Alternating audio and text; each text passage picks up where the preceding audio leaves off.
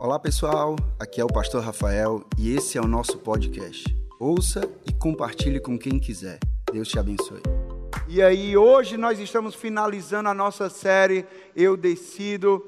E essa série tem como proposta apresentar algumas resoluções que serão importantes para a nossa vida.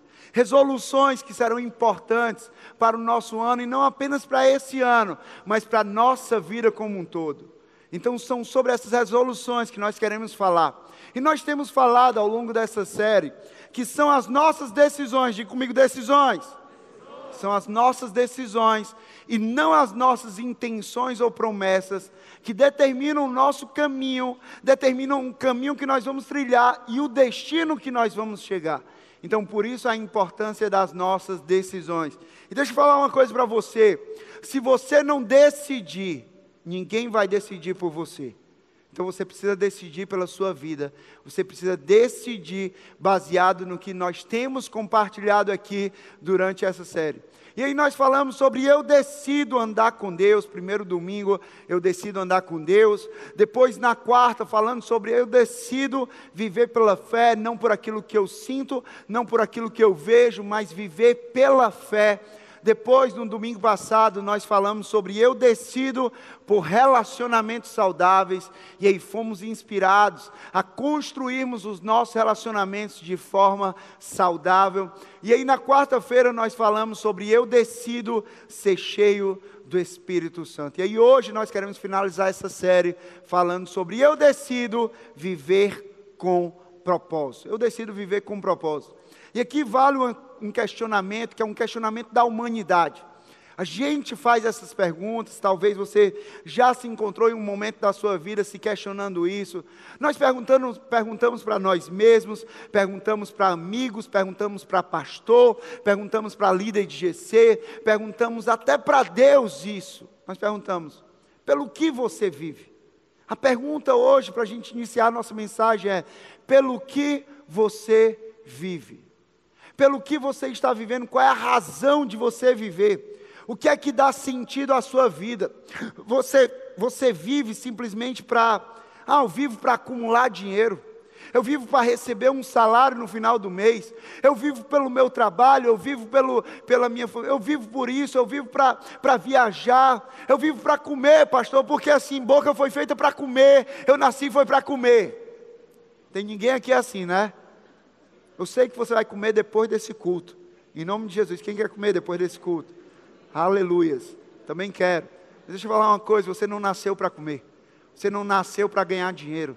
Você não nasceu para simplesmente viajar, você não nasceu para isso. Você nasceu para algo muito maior. Você nasceu para viver um propósito, para cumprir um propósito. Você não é obra do acaso, você não é obra de um acidente, não. Você foi criado por Deus de propósito e para um propósito. Então, pelo que nós vivemos, nós vivemos por aquilo que é passageiro ou nós vivemos por aquilo que é eterno?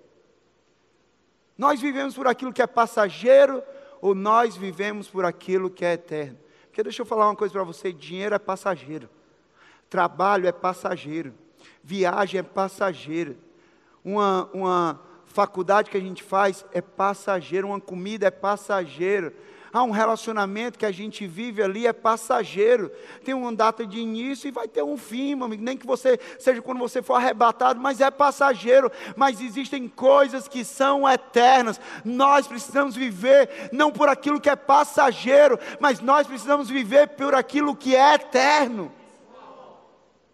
Eu acho interessante o que Alexandre o Grande, grande imperador, ele falou. Quando ele estava sendo ia ser sepultado, e aí ele pediu para, antes dele ser sepultado, quando ele fosse sepultado, ele fosse colocado num túmulo, fosse colocado num caixão, e que colocasse as mãos dele para fora. Aí você pode falar, Rafael, que coisa doida. O cara pedir para colocar as mãos dele para fora, ser enterrado, ser colocado ali num caixão, numa sepultura, com as mãos para fora, por que isso? Porque o objetivo do imperador com isso era mostrar que, apesar dele ter conquistado um vasto império, e ele era um conquistador de impérios. Ele foi um grande conquistador. Apesar dele ter acumulado grandes riquezas, sim, ele conquistou impérios e ele acumulou riquezas. Apesar de tudo isso, ele estava descendo à morte sem levar nada disso com ele. Por quê? Porque isso era passageiro. Um, um império era passageiro. O dinheiro era passageiro, a fama era passageiro. E isso nos encoraja a nós não vivermos por aquilo que é passageiro, porque porque quando chegar o nosso dia, nós não vamos levar aquilo que é passageiro com a gente, mas quando chegar o nosso dia, nós vamos levar aquilo que é eterno com a gente. Então viva pelo que é eterno e não por aquilo que é passageiro. Nós, como seres humanos, temos a tendência de construir uma vida em torno de buscas medíocres, na ilusão de que nós estamos vivendo a vida. E na verdade nós não estamos vivendo a vida, nós estamos vivendo uma vida sem propósito. Nós vivemos uma, com a nossa vida sendo construída em torno de buscas tão medíocres, tão pequenas perto da grandeza que Deus tem para as nossas vidas, da grandeza do propósito dele para as nossas vidas, que nós chegamos ao ponto de dizer: eu vivo uma vida. Não, você vive uma vida sem propósito. E não é isso que Deus tem para a minha vida e para a tua vida. Deus tem uma vida com abundância de propósito. Tem propósito para a tua vida. Tem propósito para você ter nascido. Tem propósito para você existir. Tem propósito para você estar onde você está. Existe um propósito de Deus para a minha vida e para a tua vida. É sobre isso que nós vamos falar hoje. Eu acho interessante que Jesus, Jesus ele é o nosso maior exemplo. Nós somos discípulos e seguidores de Jesus, amém? Então nós seguimos o exemplo de Jesus. E aí, Jesus, ele foi alguém que viveu a vida profundamente comprometido com o seu propósito divino. Nós precisamos aprender com Jesus a sermos comprometidos com o propósito que Deus confiou a nós. Porque do nascimento até a morte e ressurreição de Jesus, ele foi comprometido com o propósito que Deus havia confiado. Ele não se distraiu, ele não se desviou, ele não abandonou o propósito, não. Ele viveu todos os dias dele aqui nessa terra para cumprir o propósito de Deus para a vida dele. E nós precisamos viver dessa forma. Jesus, ele no seu primeiro sermão, ele citou o profeta Isaías e declarou explicitamente a sua missão. No seu primeiro sermão, ele já começa declarando a sua missão. Ele fala lá em Lucas 4, 18. Eu amo esse texto. Lucas 4, 18. Ele diz assim: O Espírito do Senhor está sobre, sobre mim, porque ele me ungiu para. Aí ele começa a falar: para pregar as boas novas, para libertar os cativos, para dar vista aos cegos. Ele me ungiu para. Jesus está falando aqui, ei, o Espírito do Senhor está sobre mim. E ele me ungiu para. Eu amo nisso aqui porque porque eu amo que em Deus, em Deus, todo o que tem um para quê. Diga comigo, todo o que tem um para quê. Todo o que tem um para quê. Porque Deus não faz as, as coisas simplesmente por fazer. Ah, não, vou fazer isso aqui na vida do Levi. Não, não, vou fazer isso aqui na vida do Tiago. Não, não, vou fazer isso aqui na vida da Carolis. Não, não, vou fazer isso aqui na vida do Raul, da Jéssica. Simplesmente vou fazer. Não. Deus faz de propósito e para um propósito. Deus está fazendo algo na tua vida e existe um para quê. Existe sempre um para quê. Ele ungiu você, da mesma forma que aconteceu com Jesus. Ele ungiu você para algo muito maior do que você. Ele ungiu você, o Espírito do Senhor está sobre você, mas é para algo muito maior do que você. É por isso que nós tanto falamos aqui como igreja, que aquilo que Deus está fazendo em nós, não pode parar em nós, mas precisa fluir através de nós. Aquilo que Deus está fazendo na tua vida. Não pode parar na tua vida, mas precisa fluir através da tua vida. Porque tudo que Deus está fazendo em você, existe um para quê. E esse para quê é muito maior do que você. Esse para quê é muito maior do que eu. Jesus ele sabia muito bem a missão para a qual havia sido designado. Ele sabia muito bem. Eu fui designado para essa missão. E ele fez questão de começar o seu ministério afirmando o seu propósito. Ali no início ele já começou afirmando o seu propósito. Ao longo do caminho, presta atenção nisso. Recebe isso para a tua vida. Ao longo do caminho, muitas foram as tentações para que Jesus se desviasse do seu propósito. E isso serve para a minha vida e para a sua vida também. Ao longo do nosso caminho, da nossa vida, muitas serão as tentações que tentarão nos desviar do propósito de Deus para as nossas vidas. Mas em nome de Jesus, decida, decida se manter firme no seu propósito. A tentação pode vir, a distração pode vir, mas eu não vou me distrair com isso. Não, eu tenho um alvo, eu tenho um foco e do propósito de Deus para a minha vida eu não abro mão. Eu não abro mão do que Deus quer fazer na minha vida e através da minha vida. A essência da tentação que Jesus enfrentou no deserto é exatamente essa. O diabo tentou seduzi-lo para que ele se tornasse o Messias que as pessoas esperavam. O diabo tentou seduzir Jesus para que ele se tornasse o Messias que as pessoas esperavam, e não aquele que foi enviado por Deus. Mas Deus, ele, mas Jesus, ele não se dobrou à sedução do diabo de se tornar aquilo que as pessoas esperavam. Não, ele falou: "Eu vou ser aquilo que Deus deseja que eu seja. Eu sou o Salvador, eu vim para me entregar, eu vim para morrer nessa cruz". Isso ensina para mim e para você que o diabo vai tentar nos seduzir, querendo nos fazer acreditar, querendo nos fazer ser aquilo que as pessoas esperam de nós, mas você não vai ser aquilo que as pessoas esperam de você você, você vai ser aquilo que Deus espera de você. Você tem uma identidade, você tem um propósito, e disso você não pode abrir mão. Nós não podemos abrir mão do nosso propósito. O diabo tentou seduzir Jesus para que ele se tornasse o Messias que as pessoas esperavam. Um Messias que transformasse pedras em pães. Um Messias que pulasse do pináculo do templo um Messias que desse amostras explícitas do seu poder, um Messias que dominasse os reinos do mundo. Jesus, porém, resistiu a todas as investidas do maligno e manteve-se fiel ao que o Pai esperava dele. Não é o que as pessoas esperam, é o que Deus espera. Você não vai viver pelo que as pessoas esperam da sua vida. Você vai viver por, pelo que Deus espera da sua vida. Você vai buscar cada vez mais: Deus, o que é que o Senhor espera da minha vida? Deus, o que é que o Senhor quer da minha vida? Deus, qual é o plano e o propósito que o Senhor tem para a minha vida? Eu vou viver por isso. Jesus, o Jesus pregado na cruz, foi o Messias, presta atenção nisso.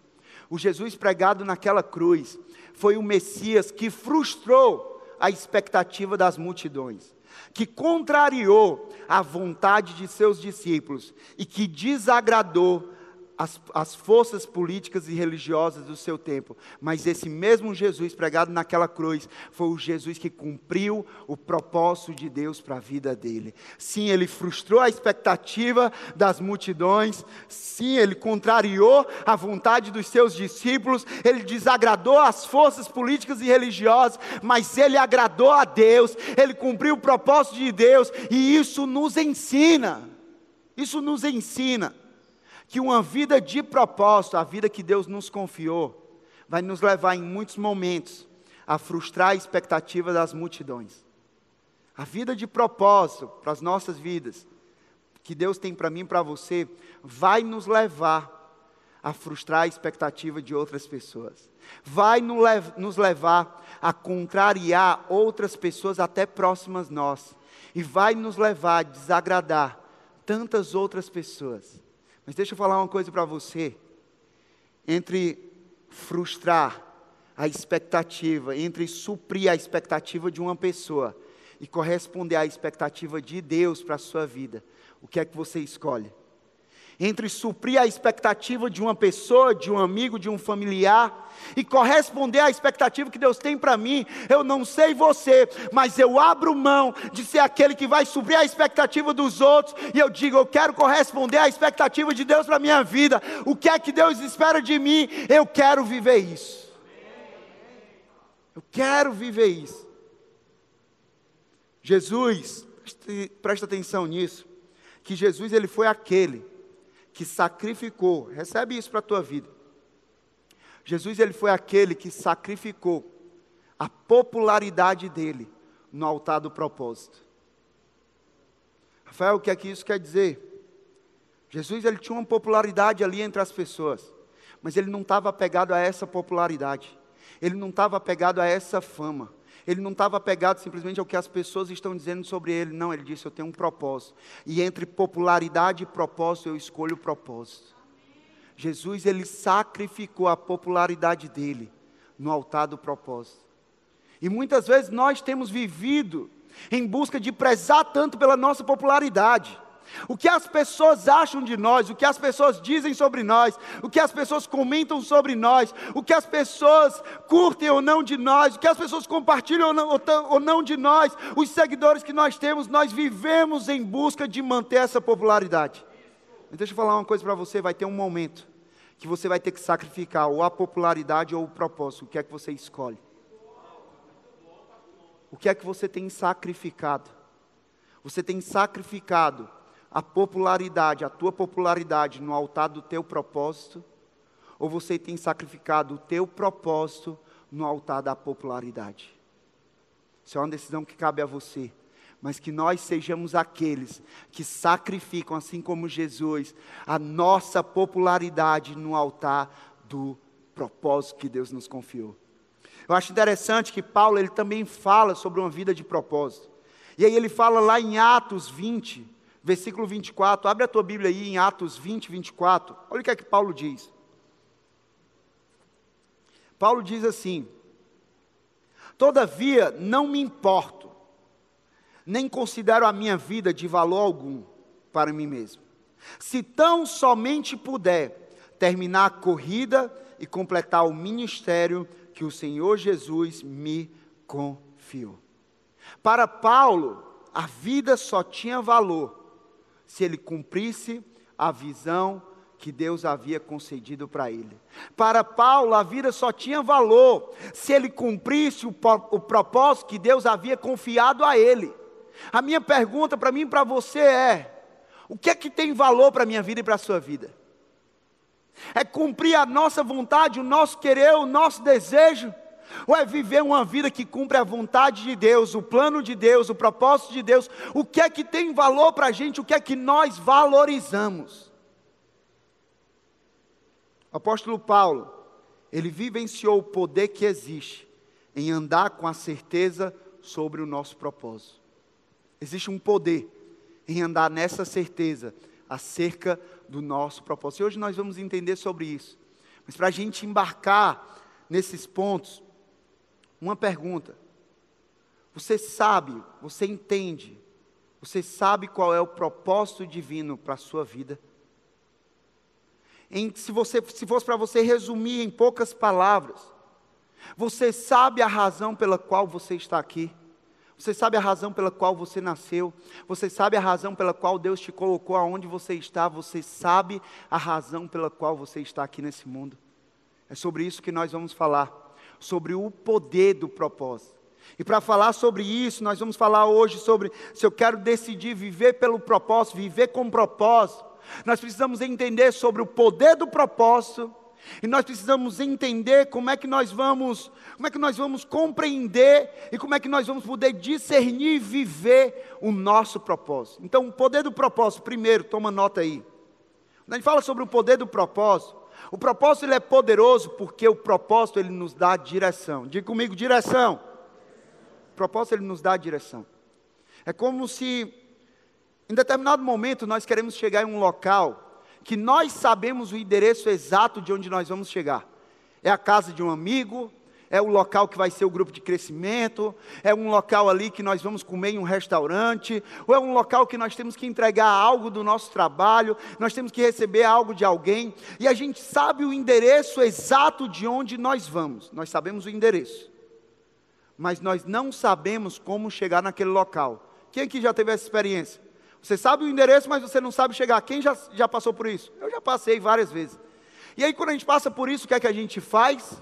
A gente pega um aplicativozinho ali que vai nos ajudar a chegar naquele lugar, sim ou não? Mas o que você precisa entender é que o aplicativo, ele não vai responder algo que você precisa responder. O que é que é que o aplicativo não vai responder?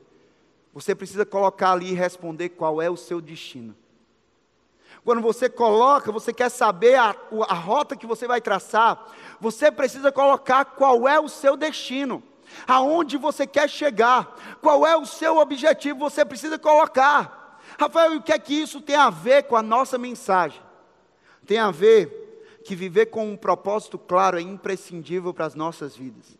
Por quê? Pois o propósito Presta atenção nisso. O propósito define o destino a ser alcançado e, por consequência, ele revela a direção que nós devemos tomar.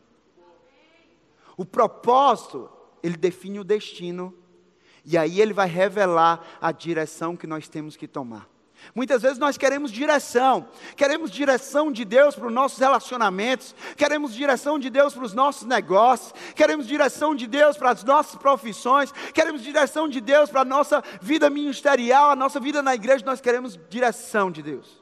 Mas entenda que antes de você perguntar e entender a direção, você precisa perguntar e entender qual é o seu propósito. Porque propósito define destino. E o propósito vai te levar às direções que você vai precisar tomar para chegar a esse destino e cumprir o propósito de Deus para a tua vida. Então não começa na direção, termina na direção, mas tudo começa no nosso propósito. Tudo começa no nosso propósito. Jesus, ao perceber que o seu propósito na terra estava acabando, quando ele viu que o propósito dele estava finalizando, Jesus ele fez uma mudança inesperada, ele mudou de direção. Ele foi na direção de Jerusalém.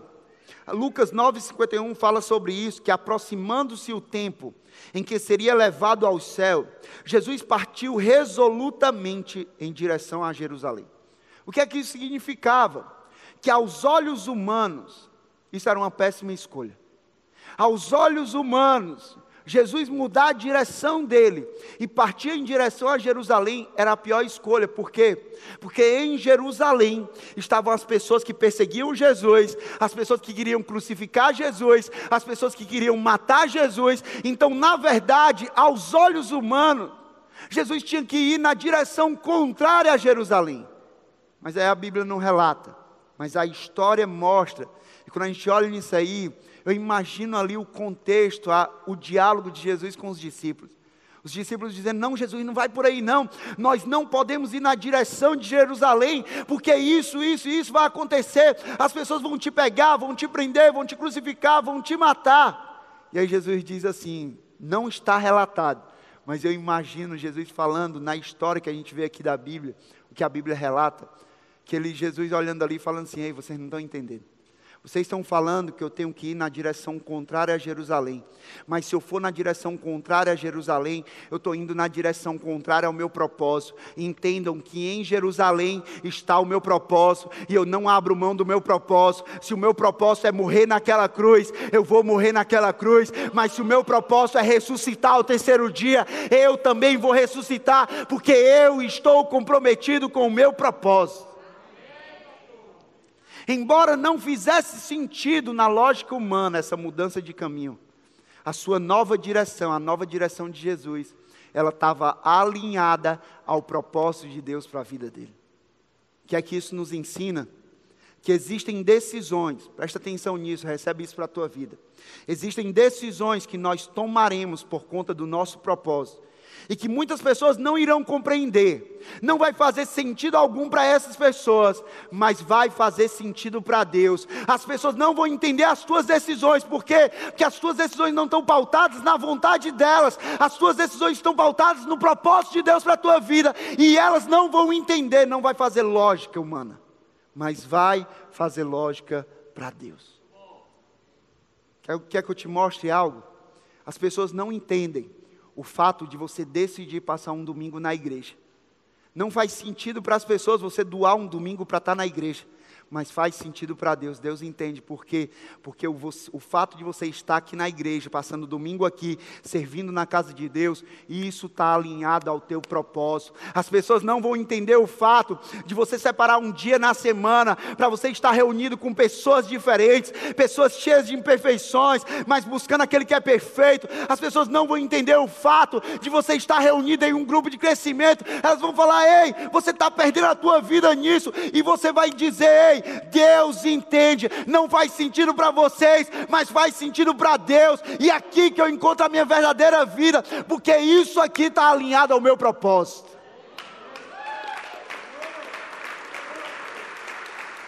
Deixa eu te falar uma coisa, as pessoas não precisam entender, não, e você não precisa se forçar para fazer as pessoas entender. Porque quem não entende o teu propósito, não entende as direções que você está tomando. Quem não entende o teu propósito, não entende as decisões que você está tomando. Então não abra mão do propósito de Deus para a tua vida. Mas outra coisa sobre o poder do propósito é que o propósito nos traz visão de futuro. O propósito nos traz visão de futuro. Porque todos nós enfrentamos dores, perdas e insucesso. Sim ou não? A gente lida com isso. A gente trata com isso. Mas se nós não tivermos cuidado, nós facilmente ficaremos presos ao passado, lamentando as nossas dores, lamentando as nossas perdas e lamentando os nossos insucessos. O propósito ele dá uma visão clara de futuro. O propósito ele sempre vai apontar para o teu futuro e não para o teu passado. Nós temos muito mais se nós nos apegarmos ao propósito, nós vamos perceber que nós temos muito mais motivos para continuar caminhando do que se paralisar, se vitimizando acerca do passado. Nós temos muito mais motivos para continuar avançando, para continuar caminhando, por quê? Porque à nossa frente, adiante de nós, estão os melhores dias da nossa vida. Eu não sei o que é que você viveu até aqui, mas uma coisa eu te garanto: os melhores dias ainda estão por vir na tua vida. Ah, Rafael, isso aqui é uma frasezinha legal para levantar a galera na igreja. Não é.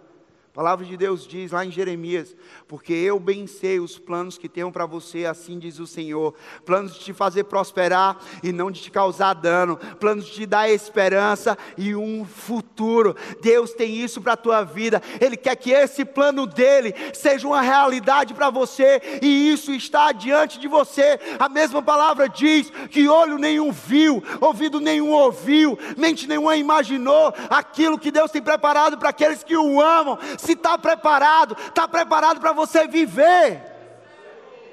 Não está no teu passado, está no teu futuro. Quem vive ciente do propósito, quem vive firmado no propósito de Deus, não perde a esperança e não se dobra diante das circunstâncias. Se a circunstância é favorável ou é desfavorável, Ei, eu me apego ao propósito e eu nunca vou perder a esperança. Por quê? Porque o meu propósito aponta para um caminho, aponta para uma vida cheia de esperança. É isso que o propósito faz. O propósito nos traz visão de futuro. O propósito nos mostra que o futuro é bem mais rico em possibilidades do que o passado. O futuro é bem mais rico em possibilidades do que o passado. Deixa eu te falar, na tua vida, é como se você tivesse um carro. Quem aqui já esteve num carro? Em nome de Jesus, amém. Todo mundo aqui esteve num carro, andou de carona. Se você for ver no carro, você vai observar que existe retrovisor aqui na lateral e em cima, sim ou não? E o retrovisor ele é pequeno, sim ou não? Por quê? Porque o retrovisor vai mostrar o que ficou para trás, o teu passado. Então você não precisa de algo grande para olhar o teu passado, você precisa de algo grande para olhar o teu futuro. Então, quando você olha para o passado, você vai ver que é algo pequeno. Mas quando você olha para o que está diante de você, você vai ver que é algo grande. Por quê? Porque o passado não é lugar de residência para você, o passado é lugar de referência. É você olhar para lá pelo teu retrovisor, não se distrair e dizer: "Ei, sabe de uma coisa? Para lá eu não volto mais. Eu tenho um alvo, eu tenho um caminho, eu me comprometo com o meu propósito e eu não vou ficar preso ao passado". É isso que o apóstolo Paulo diz em Filipenses 3, 13 e 14, ele diz assim: Irmãos, não penso que eu mesmo já o tenha alcançado, mas uma coisa faço esquecendo-me das coisas que ficaram para trás e avançando para as que estão adiante de mim. Eu prossigo para o alvo, a fim de ganhar o prêmio do chamado celestial de Deus em Cristo Jesus. Esquecendo-me das coisas que ficaram para trás, passado. Eu avanço para as que estão adiante de mim, futuro. Você só tem como avançar para o futuro que Deus tem para você, o teu propósito, se você deixar o passado no passado. Você não pode ficar trazendo o teu passado à tona. Você não pode ficar namorando com o teu passado, você não pode ficar contemplando com o teu passado. Deixa eu te falar uma coisa, quando o passado bater na tua porta, pode fechar aquela porta que o passado não tem nada de novo para te oferecer. Já aconteceu, você já aprendeu, é referência para você e para lá você não volta mais. Mas outra coisa sobre o poder do propósito é que o propósito ele nos livra das distrações. E como nós precisamos aprender acerca disso. Como nós vivemos distraídos. Ficamos distraídos em um culto, ficamos distraídos em uma aula, ficamos distraídos num grupo de crescimento, ficamos distraídos na nossa família, numa mesa quando nós estamos jantando, ficamos distraídos no trânsito. Como nós andamos distraídos? E se nós não tivermos a certeza do nosso propósito, nós seremos presas fáceis das distrações que surgirão se nós não tivermos certeza do nosso propósito, nós seremos sempre presas fáceis para as distrações que surgirão. O que é que te distrai hoje do propósito de Deus para a tua vida? O que é que te distrai hoje do propósito de Deus para a tua vida? Às vezes é um, é um vício que você está, às vezes é um relacionamento que você está vivendo, às vezes é um trabalho que você entrou, mas o que é que te distrai hoje do propósito de Deus para a tua vida? A Bíblia relata a história de Neemias, um homem que decidiu liderar a reconstrução de Jerusalém. E eu amo essa história de Neemias. Era um projeto grande, mas não era só um projeto grande. Era um projeto de Deus e que o próprio Deus colocou no coração de Neemias. E aí eu amo que durante essa reconstrução, alguns inimigos dos projetos, daquele projeto, buscaram de todas as formas paralisar aquela obra. Pessoas que eram inimigas daquele projeto, buscaram de todo jeito paralisar aquela obra. E aí essas pessoas, elas criticaram, essas pessoas, elas caluniaram, essas pessoas, elas ameaçaram, elas fizeram de tudo para distrair Neemias do propósito. Mas eu amo a resposta de Neemias. A resposta de Neemias tem que ser a minha resposta a tua resposta. Neemias 6,3 diz assim. Neemias 6,3. Por isso, enviei-lhes o quê? Enviei-lhes o quê? Mensageiros. Primeiro, Neemias não perdeu nem tempo indo conversar com aqueles que queriam atrapalhar e distrair. Ele enviou um mensageiro e ele continuou fazendo aquilo que ele foi chamado para fazer. Ele não entrou em um debate, ele não entrou em uma discussão, não. Ele mandou um mensageiro e ele continuou fazendo o que ele foi chamado para fazer. E aí continua dizendo: Por isso enviei-lhes mensageiros com essa resposta.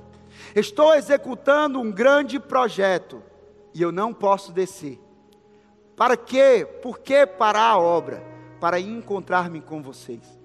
Essa tem que ser a nossa resposta. Neemias, as palavras de Neemias transpiram convicção. Eu não posso descer. Ei, Cessa Videira, nós não podemos descer. Por quê? Porque o propósito, ele nos coloca acima das distrações. Neemias, ele falou que não poderia descer, por quê? Porque ele não, não apenas porque ele estava em cima de uma reconstrução, mas também porque ele sabia que ele estava em cima do propósito dele. E o propósito sempre vai estar num nível muito acima das nossas distrações. Então Neemias olhou para a distração e falou: Ei, me desculpa, mas eu não posso descer, porque eu estou comprometido por algo muito maior. Essa tem que ser a nossa resposta. Quando as, quando as distrações surgirem, quando as distrações vierem na minha vida e na tua vida, nós vamos falar: Eu não posso descer, porque eu estou comprometido com algo muito maior. Nós estamos comprometidos com algo muito maior. Mas outra coisa sobre o poder do propósito. é que o propósito ele nos protege da comparação. E aqui isso é muito importante para a gente. Por quê? Porque quando nós temos a certeza do nosso propósito, nós somos libertos das cadeias da comparação. Porque hoje, em nossa sociedade, com o surgimento e crescimento de tantas redes sociais, nós estamos a um clique somente de acompanhar toda a vida de uma pessoa, a rotina de uma pessoa, porque não é de fato a vida, é aquilo que ela quer mostrar. Ela mostra o que ela quer mostrar, os momentos bons, mas muitas pessoas não mostram os momentos de tristeza, os momentos de angústia, os momentos de, de que estão construindo algo, que estão lutando por aquilo ali, mas vamos aqui voltar. Nós estamos a um clique de acompanhar a rotina das pessoas. E isso é muito perigoso para nós, porque porque de tanto acompanhar as rotinas das pessoas, de tanto acompanhar a vida das pessoas, nós muitas vezes nós caímos no erro de comparar as nossas rotinas com as rotinas dessas pessoas, e essa comparação nem sempre é animadora para nós. Nós passamos a comparar a rotina daquela pessoa com a nossa. Nós passamos a comparar um momento daquela pessoa com o nosso. Se nós não temos plena certeza sobre o nosso propósito, nós podemos desenvolver um forte desejo de ser alguém que nós não fomos criados para ser e de viver algo que nós não fomos chamados para viver. Vou repetir isso. Se nós não tivermos convicção do nosso propósito, nós podemos ser facilmente levados a querer ser alguém que nós não fomos criados para ser e a querer viver algo que nós não fomos chamados para viver. Eu fui chamado para viver algo, você foi chamado para viver algo. Eu fui chamado para ser o Rafael. Você foi chamado para ser você. Então não queira ser eu. Eu não vou querer ser você. Não queira viver o que eu vivo. Eu não vou querer viver o que você vive. Nós precisamos entender a nossa identidade e viver o nosso propósito. Salmo 139, versículo 13 e 14 fala sobre isso. Eu amo esse texto.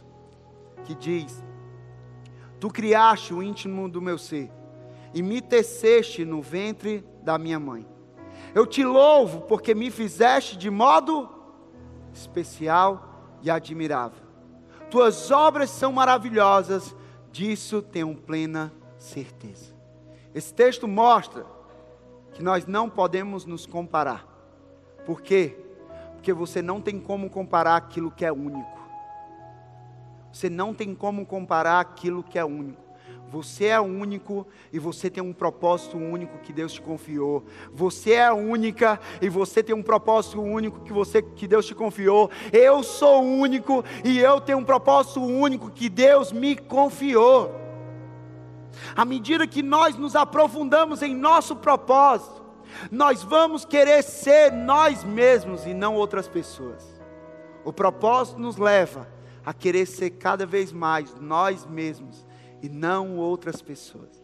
Ok, Rafael, eu entendi sobre o poder do propósito. Mas como é que eu vou discernir? Como é que eu vou entender? Como é que eu vou viver o meu propósito? E aqui a gente precisa entender sobre dois propósitos. Primeiro, existe o propósito geral, de comigo, propósito geral. E existe o propósito específico, de comigo, propósito específico. Propósito geral é o que todos nós cristãos, nós fomos chamados para viver. Todos nós fomos chamados para um relacionamento com Deus. Todos nós fomos chamados para edificar a igreja. Todos nós fomos chamados para pregar o Evangelho, não apenas em uma plataforma, mas através da nossa vida, por onde nós formos, todos nós fomos chamados para isso. Então nós podemos levar, podemos entender que propósito geral para as nossas vidas significa amar a Deus e servir o próximo. O nosso propósito geral, aonde nós estivermos, é amar a Deus e servir ao próximo. Mas nós precisamos entender que cada indivíduo aqui, cada ser humano, também tem um propósito específico que Deus nos deu. Você tem um propósito específico, eu tenho um propósito específico. E propósito específico é um chamado específico de Deus para realizar algo específico. Nós fomos chamados por Deus para realizar algo específico. Deus quer usar, Deus quer usar de forma única e especial cada pessoa que está aqui. Você não está aqui por acaso, você está aqui porque Deus está te falando hoje. Que por mais que você ache que não, por mais que as pessoas tenham dito que não, Deus está falando para você.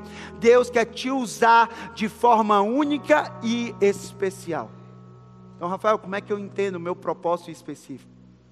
Nós sabemos qual é o nosso propósito específico quando nós temos paixão. Paixão. Porque o propósito específico, ele acende em nós uma paixão e nos encanta, fazendo o nosso coração arder para fazer algo. A minha pergunta é: você tem paixão pelo quê? Você tem paixão pelo quê? O teu coração arde pelo quê? Provavelmente, quando você responde essa pergunta, você vai encontrar, você vai começar a descobrir o teu propósito específico. O propósito específico que Deus te deu. De outra coisa, não é só paixão que nos mostra o nosso propósito específico, mas também é o nosso descontentamento. É o nosso descontentamento porque porque quando você se depara com uma situação e uma santa indignação, um descontentamento santo toma conta de você, ao ponto de te de agitar o teu coração, de não te deixar em paz até que algo seja feito por aquilo. É uma santa indignação, um descontentamento santo que Deus colocou em você. Mas deixa eu te falar uma coisa: esse descontentamento santo não foi colocado para você falar ou criticar algo, foi colocado em você para que você se levante e comece a fazer a diferença. Ah, eu estou descontente com, com o que está acontecendo no GC, eu estou descontente com o que está acontecendo no A13, no Inspire, no Somos Um, no VK, eu estou descontente com o que está acontecendo naquela área de serviço. Ah, você está descontente? Pois Deus está colocando em você esse descontentamento, não para você sair falando e criticando. Deus está colocando esse descontentamento para que você faça alguma coisa, faça alguma diferença em prol disso. Nosso propósito específico nós achamos na paixão, nós achamos no nosso descontentamento, mas nós achamos também na nossa aptidão. Porque Deus, Ele concedeu dons e talentos específicos a cada um. Cada um tem uma zona de graça. O que é uma zona de graça? É uma área que Deus nos deu uma graça específica para que nós possamos frutificar. Qual é a tua zona de graça? Tem pessoas que a zona de graça é liderar. Tem pessoas que a zona de graça é servir. Tem pessoas que a zona de graça é cuidar, aconselhar. Tem pessoas que a zona de graça é ser generoso. Tem pessoas que a zona de graça é levantar pessoas. Tem pessoas que a zona de graça é ensinar, é pregar, mas não simplesmente limitado à igreja. Tem pessoas que a zona de graça é empreender. E você não faz isso por acaso, você faz isso por um propósito de Deus. Qual é a tua zona de graça? Qual é a tua zona de graça? Provavelmente aí está o teu propósito específico. E por último, nós encontramos isso nos conselhos. Porque Deus usa pessoas para encorajar você em propósitos específicos que Ele tem para a sua vida. Por isso, escute pessoas mais sábias. Escute pessoas de Deus, pessoas que têm vida com Deus, pessoas que têm relacionamento com Deus, pessoas que não vão falar apenas aquilo que acham ou que gostariam de falar, mas pessoas que vão falar para o teu propósito, mas vão falar da parte de Deus. Qual é a sua paixão? Qual é o descontentamento santo que Deus colocou em você? Quais são as tuas zonas de graça? Qual é a graça que Deus te concedeu? O que é que as pessoas sábias e maduras têm falado sobre o teu propósito? Quando você entende isso aqui, provavelmente você vai entender qual é o teu propósito específico. E quando você acha o teu propósito específico, você precisa decidir viver com propósito. Você precisa decidir viver por propósito e com um propósito. Viver de propósito e para um propósito. E eu termino dizendo uma frase, Miles Monroe, ele diz que a maior tragédia da vida não é a morte. A maior tragédia da vida é uma vida sem propósito. A maior tragédia não é a nossa morte. A maior tragédia é a gente viver uma vida sem propósito algum. Sabe, se você decide, a partir de hoje, tomar decisões pautadas no teu propósito, você, você precisa antes entender que o teu propósito ele é liberado, o teu propósito ele é mantido, o teu propósito ele é vivido e o teu propósito ele é cumprido através do teu relacionamento com Jesus. Que João 15 fala que se nós permanecermos em Jesus e Jesus em nós, aí nós vamos dar muitos frutos. Porque sem Jesus nós não podemos fazer coisa alguma. Sem Jesus não tem como cumprir o nosso propósito. Sem Jesus não tem como viver o nosso propósito.